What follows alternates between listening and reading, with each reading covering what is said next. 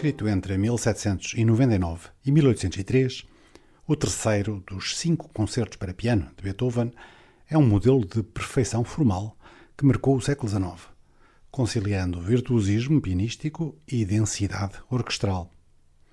Beethoven mostrou-se capaz de ombrear com os modelos mozartianos, encontrando uma voz mais pessoal que nos seus dois concertos anteriores e dando sinais do novo caminho com que iria mudar o curso da história da música no seu chamado período heroico.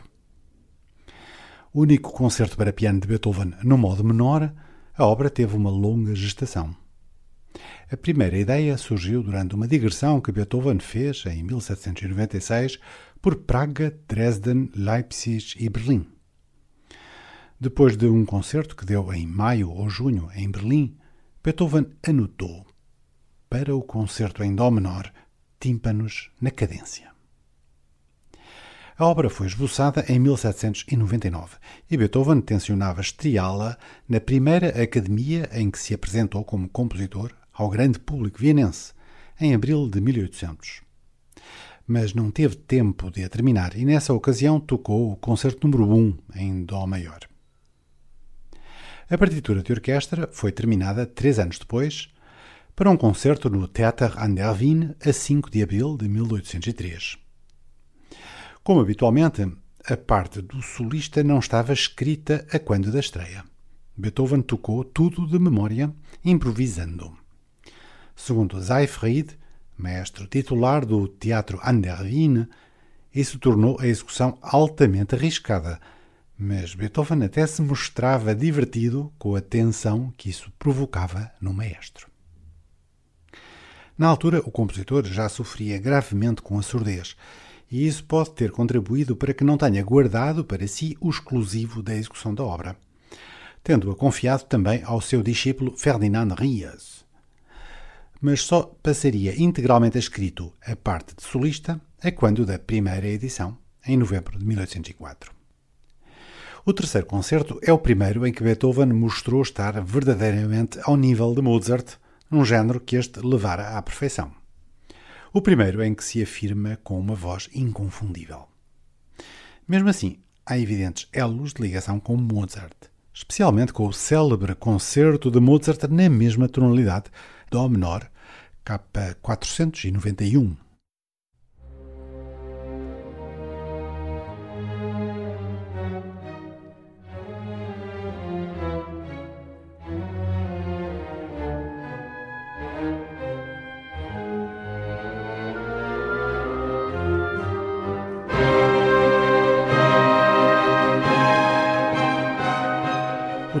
Concerto de Beethoven não esconde o facto de ter ido beber a essa fonte.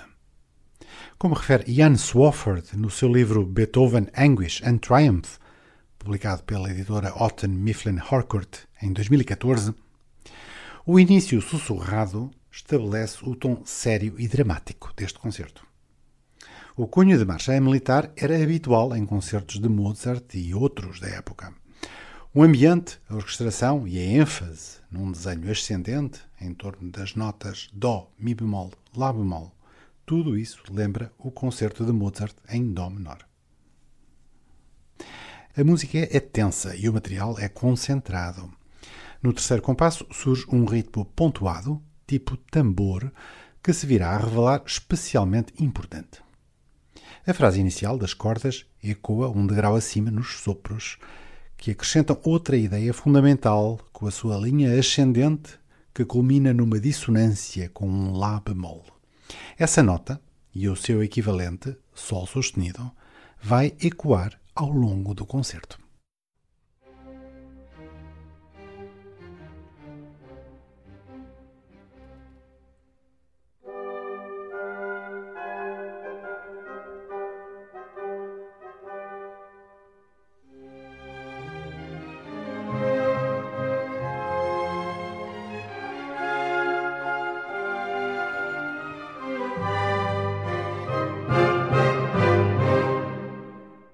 Por oposição ao arranque voluntarioso e militante do primeiro tema, o segundo tema oferece o espectável contraste lírico.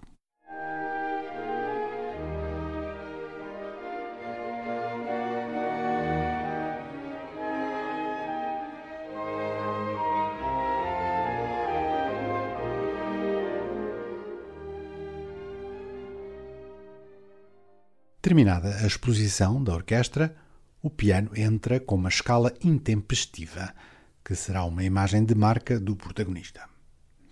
Em vez de começar com um tema novo e característico, como era habitual em Mozart, o solista retoma o tema principal, mostrando uma personalidade forte no diálogo com a orquestra. É como se a música tivesse encontrado o seu líder.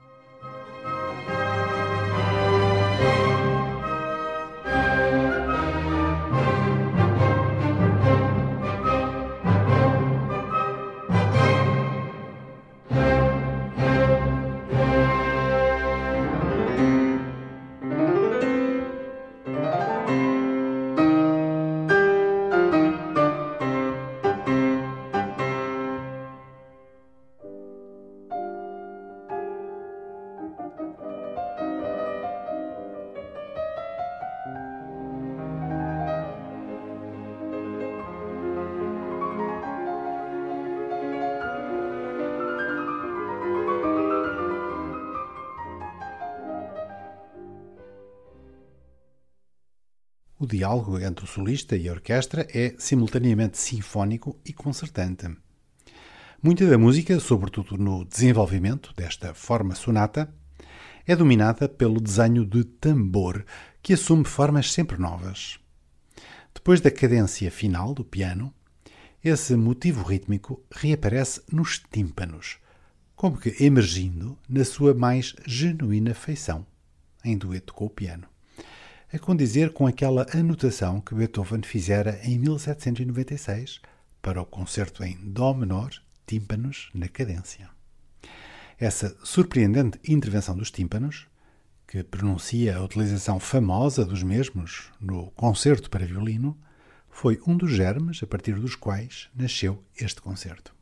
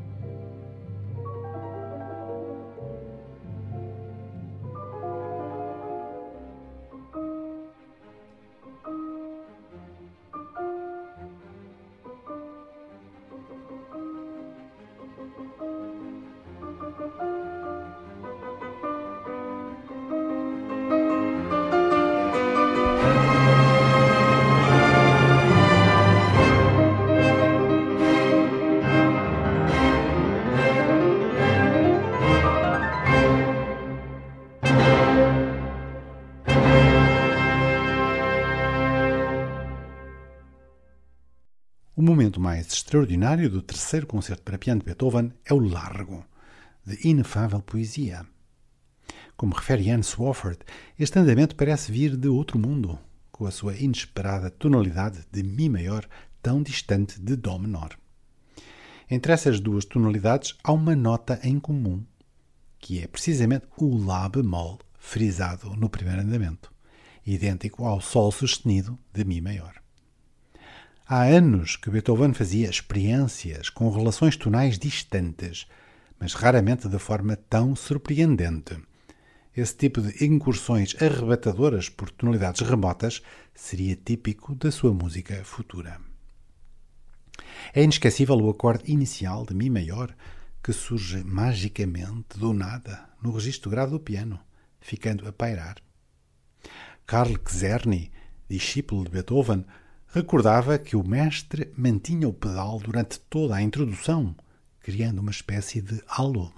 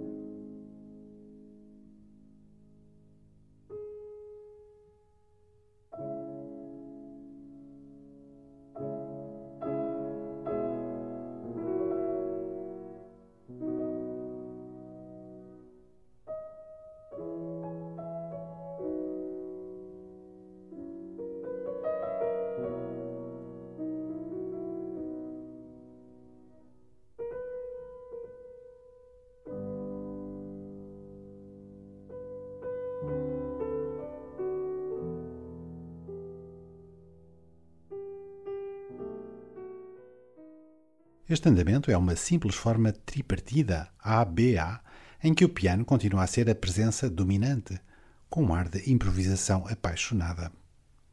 A secção B é numa tonalidade inesperada, também muito distante de Mi maior, Sol maior. Numa penada, a orquestra varre os sustenidos, com uma simples transição de dois compassos.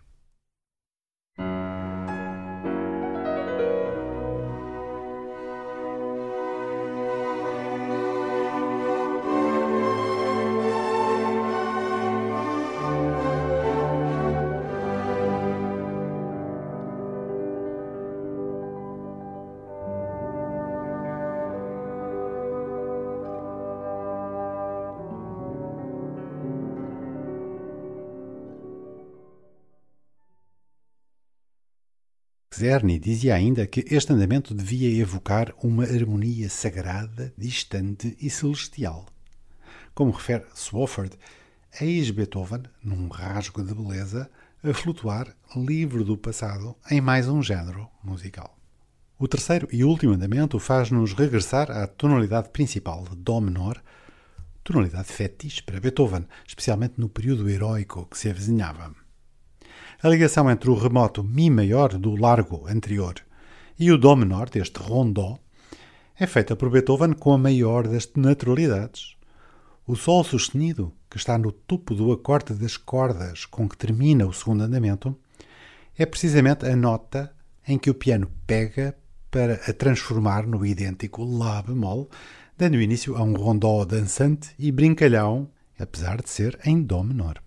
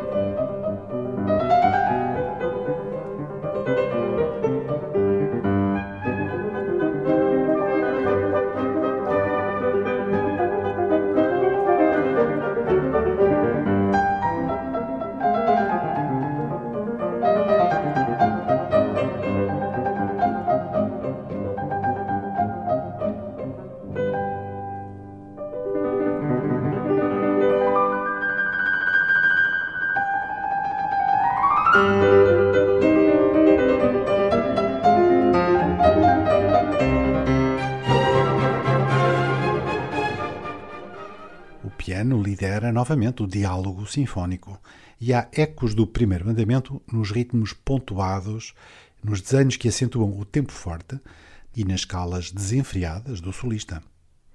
Por vezes, este interrompe a orquestra com pequenas cadências antes da secção central do andamento, que é em Lá bemol maior, a tonalidade dessa nota que, embora não sendo a tónica deste concerto, é a estrela da obra.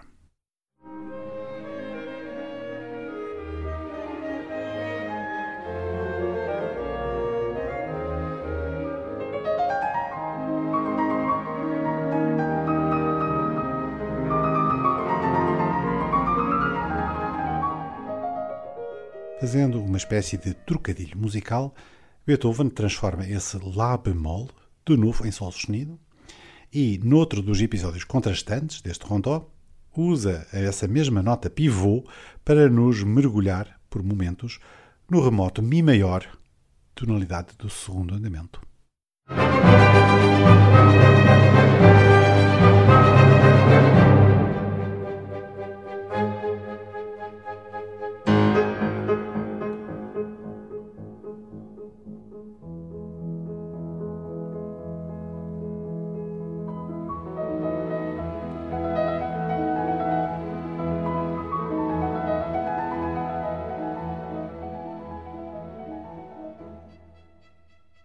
Andamento termina com uma longa coda, adaptando o tema principal a um presto em compasso de 6 por 8.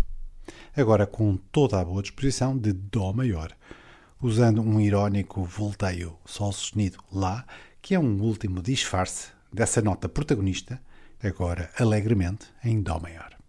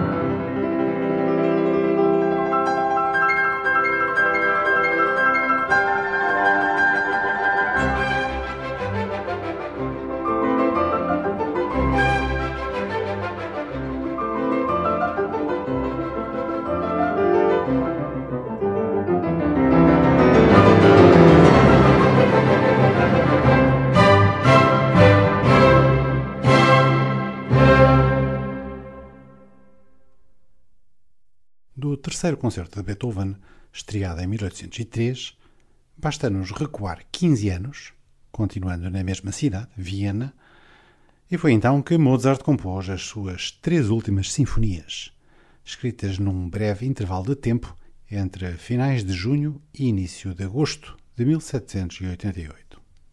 Continua a desconhecer-se o fim exato a que se destinavam mas é hoje consensual que, ao contrário do que durante muito tempo se pensou, as três obras terão sido executadas durante a vida de Mozart. Podemos encarar as três como uma trilogia, como Jean e Brigitte Massin fizeram com especial convicção. A Sinfonia número 39 é a menos comentada e executada das três. Ao lado da Sinfonia número 40, em Sol menor, com a sua carga pré-romântica, ou da Sinfonia número 41 em Dó maior, Júpiter, com o seu subtítulo mitológico e o seu final prodigioso, a Sinfonia número 39 passa algo despercebida, o que é injusto. Nils Aslav, no seu grande livro Mozart's Symphonies, diz que uma das razões para isso é que as suas ideias e a sua matéria orquestral prestam-se menos à sonoridade potente da orquestra moderna. A Sinfonia número 39 tem especialmente a ver com as sonoridades delicadas e transparentes da orquestra do século XVIII. Há uma característica que a torna decididamente invulgar. É a única sinfonia da maturidade de Mozart que não tem oboés. É mesmo uma das raras obras orquestrais de Mozart sem oboés.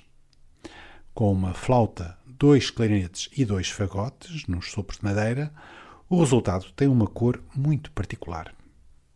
Mozart já usara clarinetes na sua Sinfonia de Paris, número 31, e na Sinfonia de Praga, número 38. Mas neste caso, os clarinetes substituem os oboés, o que é inusual. Recorde-se que o clarinete era um instrumento mais recente que os seus colegas, praticamente só tendo começado a ser usado no chamado período clássico. A introdução lenta do primeiro andamento, Adagio, começa com um ritmo pontuado, bem sublinhado pelos tímpanos, que é quase um carimbo das obras orquestrais de Mozart em Mi bemol maior. Os violinos fazem a ligação entre as frases com uma rápida escala descendente, que parece um detalhe, mas vai ter enorme importância.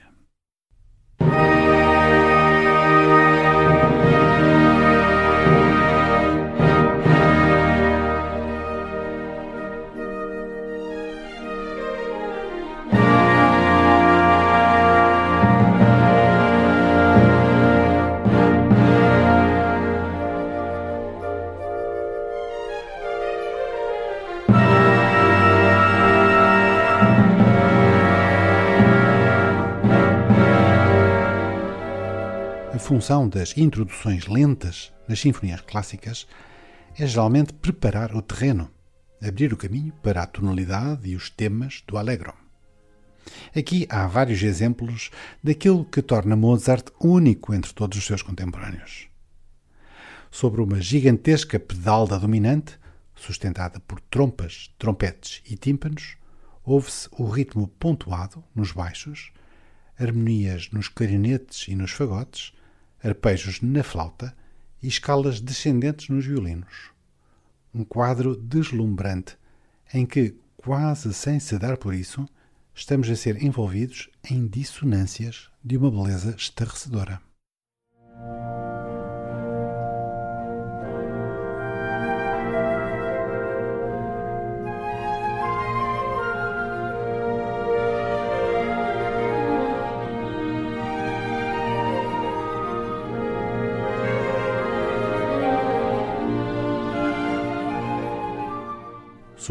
O ritmo pontuado é apoderado por metais e violinos, e os baixos fazem a escala que antes era dos violinos e agora em direção ascendente, num gesto desafiador.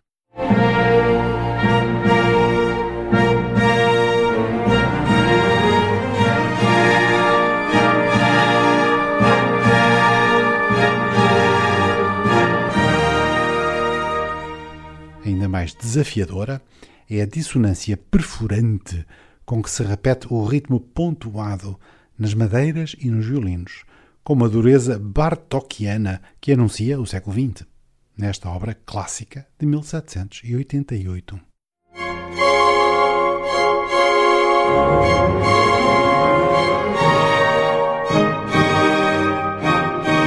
Para culminar as audácias, os últimos compassos deste adagio parecem levar-nos para outra dimensão. Sopros e violinos fazem uma interrogação listiana avant la lettre, com harmonias de uma vertigem tristanesca.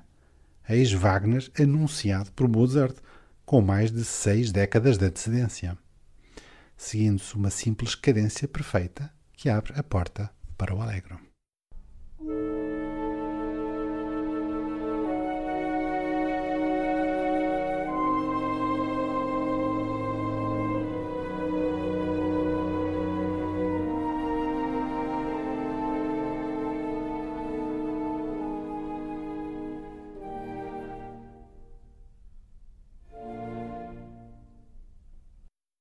O Allegro, em amável compasso ternário, começa com um cânon entre violinos e trompas de sabor valsante.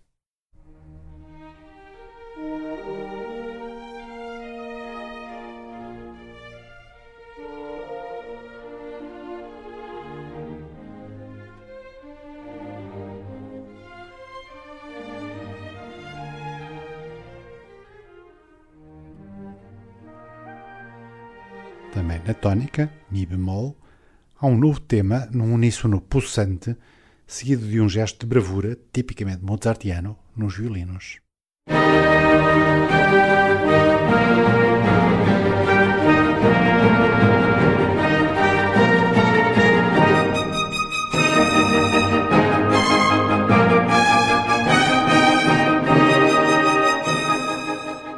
A ponte modulante faz-se com relâmpagos das escalas descendentes, esse ingrediente discreto da introdução, agora em modo de tempestade.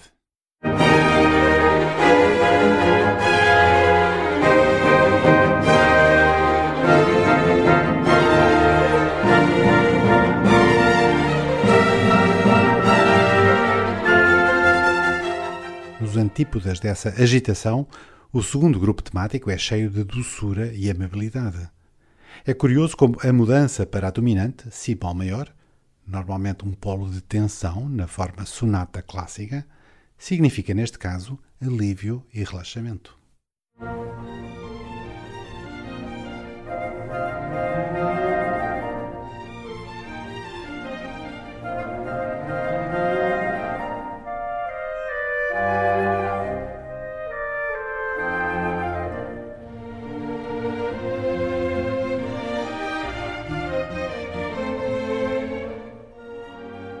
Uma das características da música de Mozart é o facto de raramente ser monotemática.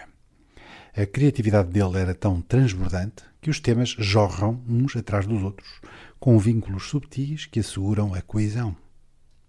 Não é necessário exemplificarmos os restantes temas do segundo grupo temático, basta reparar no desenho com que termina a exposição. repetindo um ritmo dáctilo, longa, breve, breve. Porque é precisamente esse remate, que já antes serviu para concluir o primeiro grupo temático, que Mozart pega no desenvolvimento, dando-lhe vida própria.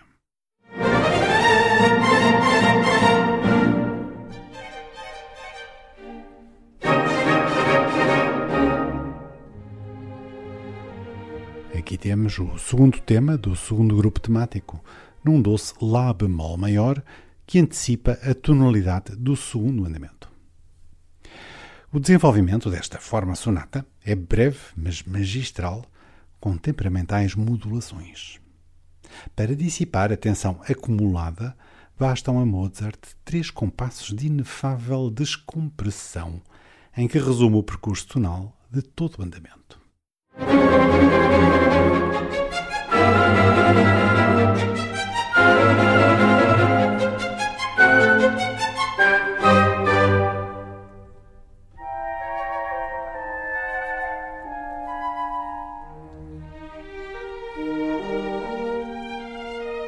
Cá estamos de novo no melhor dos mundos em Mi bemol maior.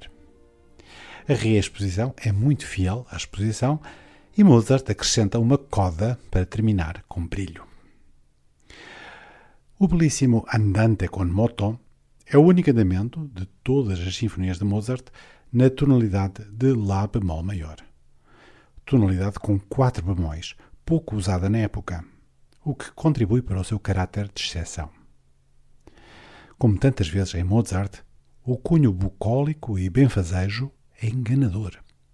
Quanto mais ingênuo o começo, mais terrífica a continuação. O andamento pode ser visto como forma sonata sem desenvolvimento, embora a sua estrutura, algo sui generis, possa ser resumida como ABC, ABC, A. A secção A, tocada apenas pelas cordas, é um casulo de perfeição tem uma primeira parte de oito compassos que termina na dominante e uma segunda parte com 11 compassos que desenvolvem essa ideia, mais oito compassos que a retomam e terminam na tónica.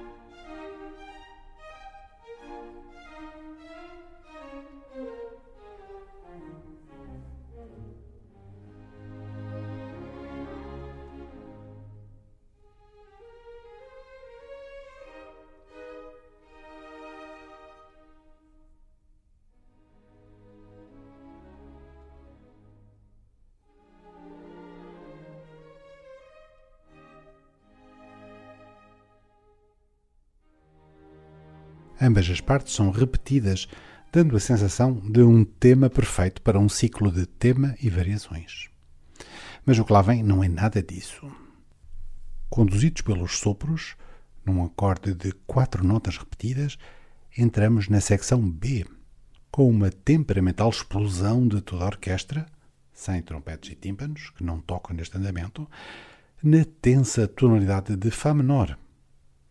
A música lembra a fase do Sturm und Drang, que marcara as sinfonias de Haydn e também as de Mozart, mais de uma década antes.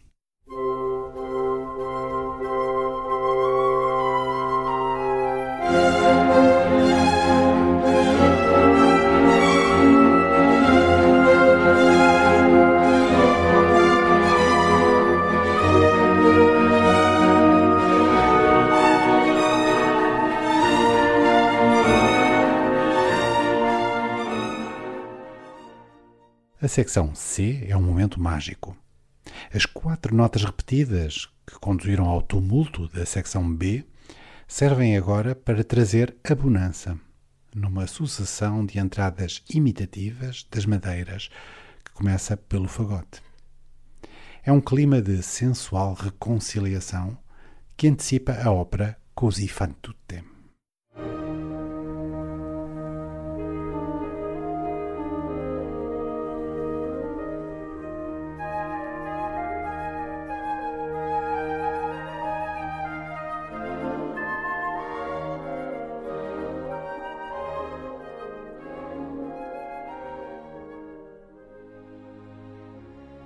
O retomar das três secções, A, B e C, reserva-nos grandes surpresas. De repente, Mozart coloca o tema A em Lá bemol menor, algo que já fizera na exposição, mas aí passageira e discretamente. E em três compassos faz uma inacreditável modulação para uma tonalidade de outra galáxia, Si menor. É nela que regressa a secção B. Mas não contente com isso, Mozart encadeia a mais espantosa sequência de modulações da era clássica, usando o acorde de sétima diminuta para explorar as direções mais inesperadas. Beethoven saberá aprender a lição, e ainda hoje esta música deslumbrante tem o poder de nos causar vertigens.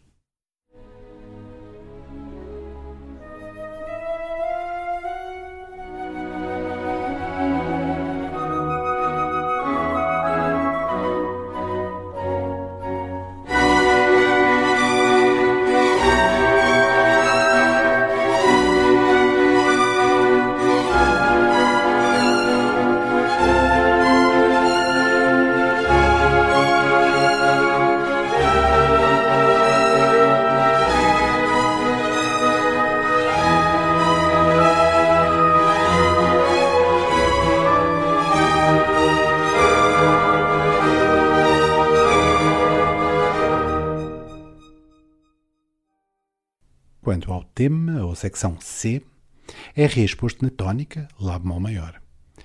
Como tantas vezes em Mozart, o tema A regressa ainda no fim, como coda, para nos devolver ao mundo bucólico e benfazejo do início.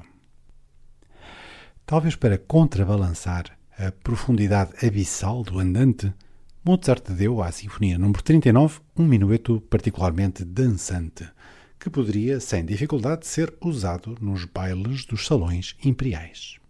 Os tímpanos e os trompetes são, obviamente, um dos ingredientes da grandeur palaciana.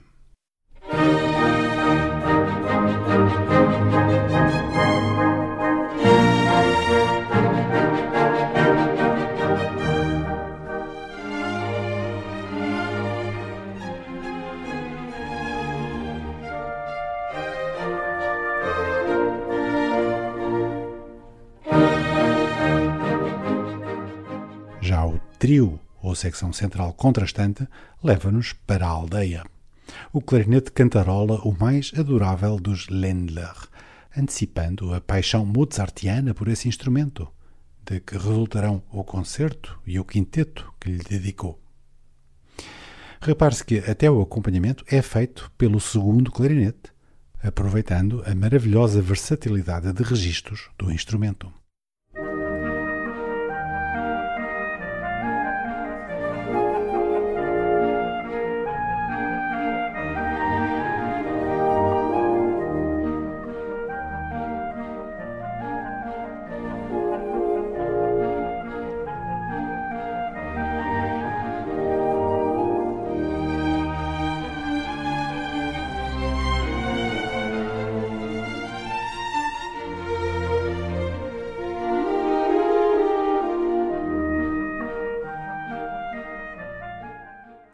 O último andamento, Finale Allegro, tem sido apontado como um dos momentos mais haydnianos de Mozart, sobretudo pelo seu caráter monotemático.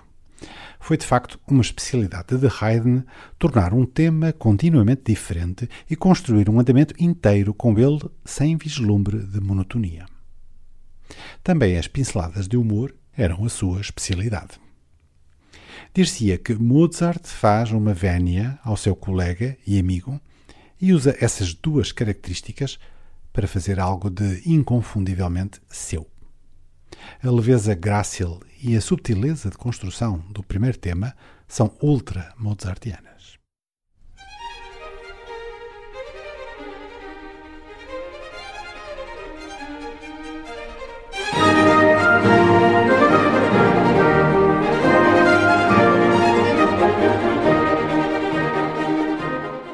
É típica da malícia mozartiana a maneira como, ao usar esse mesmo tema como segundo tema, corta a frase para a transformar em pergunta e resposta. Os violinos perguntam, os sopros respondem. E depois as cordas mudam de assunto, com modulações de cortar a respiração, enquanto fagote e flauta matraqueiam a mesma ideia com infinita graça.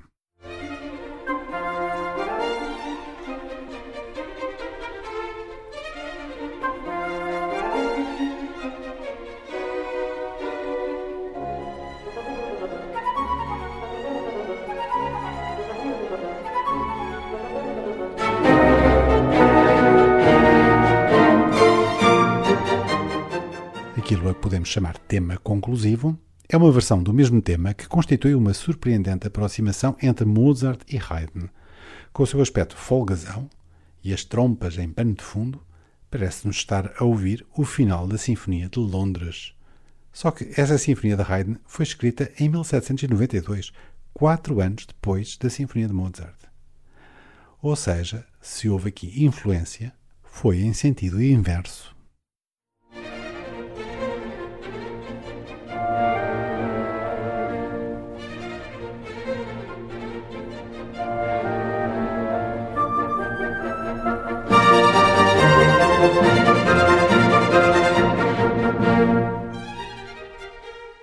Desenvolvimento desta forma sonata começa com um gesto arrebatado e um silêncio teatral, em Dó menor.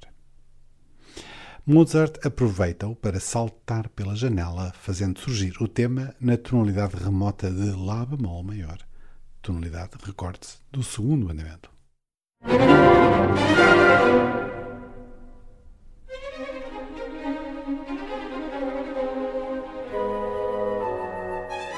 As modulações inesperadas continuam depois, mas a passagem mais espantosa fica reservada para os compassos que precedem a reexposição. Enquanto os violinos continuam a papaguear o mesmo tema, clarinetes e fagotes introduzem uma frase mais lenta, como que num outro tempo, em que parecem ecoar as mágoas que houve no andamento lento desta sinfonia, agora apaziguadas.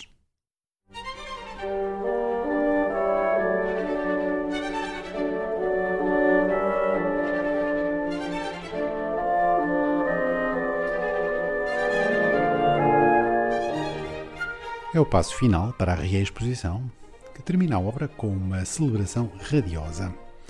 Numa sinfonia que merece ser tão celebrada e conhecida como as suas irmãs, número 40 em Sol menor e número 41 Júpiter, formando com elas uma trilogia que constitui uma espécie de testamento espiritual de Mozart no domínio da sinfonia.